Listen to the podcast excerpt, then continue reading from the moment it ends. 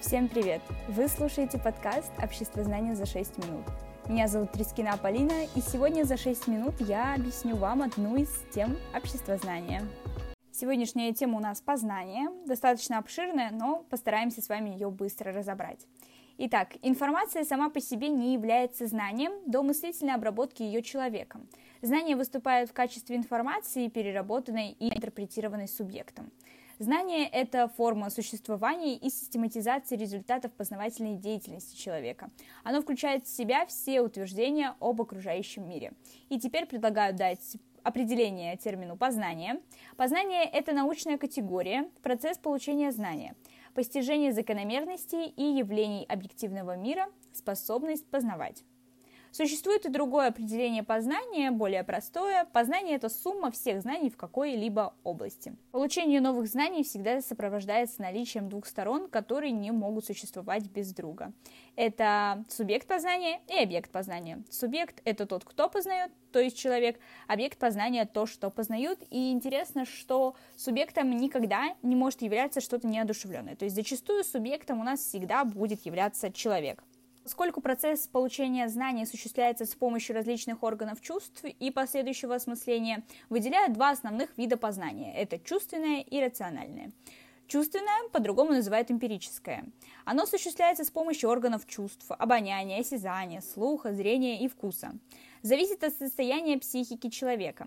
Знания формируются на основе ощущений – боль, цвет, вкус. Получение образной информации о предмете – субъективно. И давайте выделим формы чувственного познания. Это ощущение, отражение отдельных свойств предмета, явления или процесса, восприятие, формирование чувственного образа целостной картины предмета, явления или процесса, представление, образ, созданный усилиями воображения. Иррациональное познание по-другому называют теоретическим – Рациональное познание осуществляется с помощью разума и мышления. Для него свойственно абстрактное мышление, то есть теоретическое, не связанное с чувствами. Освобождение знания от личностной окраски. Оно всегда объективно. Итак, формы рационального познания – это понятие, утверждение общих и существенных свойств предмета, явления или процесса, суждение, утверждение или отрицание свойств предмета, явления или процесса, вывод, создание нового умозаключения на основе нескольких известных. Иногда познание осуществляется вне зависимости от воли человека, то есть бессознательно, и такое познание называется нерациональным. Его формы – это интуиция, способность к прямому постижению истины без рассуждений и доказательств, характеризуется внезапностью. Люди иногда называют интуицию озарением. И творчество – это создание абсолютно новых, уникальных культурных и материальных ценностей. Через творчество человек осознает окружающую его действительность. И тут стоит отметить еще одно важное понятие – это абстракция. Абстракция – это знание, свободное от субъективного окрашивания. Знание подразделяется на категории, соответствующие способу его приобретения, а также дальнейшего применения. Не бывает единого верного знания, оно может принимать разнообразные формы. Итак, обыденно-практическое основывается на личном опыте человека в его повседневной жизни. Личностное приобретается непосредственно отдельно взятой личностью и является ее достоянием. Лженаучное – сознательное использование домыслов и предрассудков – Антинаучное дает намеренное искажение реальной действительности. Донаучное – прототип знания, составляющий основу для научного знания. Паранаучное не подтверждается научным знанием и идет с ним в разрез. Примером будет здесь «В океане живут русалки».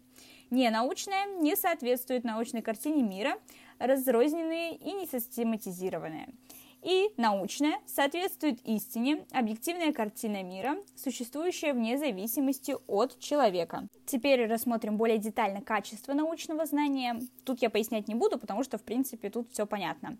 Оно систематично, структурировано, у него есть методологическая обоснованность, то есть знание приобретается при использовании научных методов, и также независимость от субъекта выработки. Знание лишено личностных оценок. Стоит также смотреть методы научного знания. Они делятся на два типа – эмпирические и теоретические. Эмпирические – это эксперимент, наблюдение, сравнение, измерение.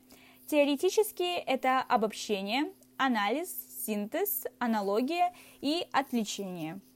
По сути, сейчас мы рассмотрели такие базовые знания о такой теме, как познание. В общем-то, это все, что вам нужно знать. Если вы будете свободно ориентироваться в этих терминах, то будьте уверены, вам эта тема будет очень легка. Ну, а у нас на этом было все. Надеемся, что этот выпуск был полезным для вас. Вы узнали для себя что-то новое. В общем-то, спасибо вам за прослушивание. Мы ждем вашу обратную связь на почту. И если у вас есть какие-то идеи или предложения, то также можете с нами ими поделиться. Спасибо вам за прослушивание и до скорой встречи.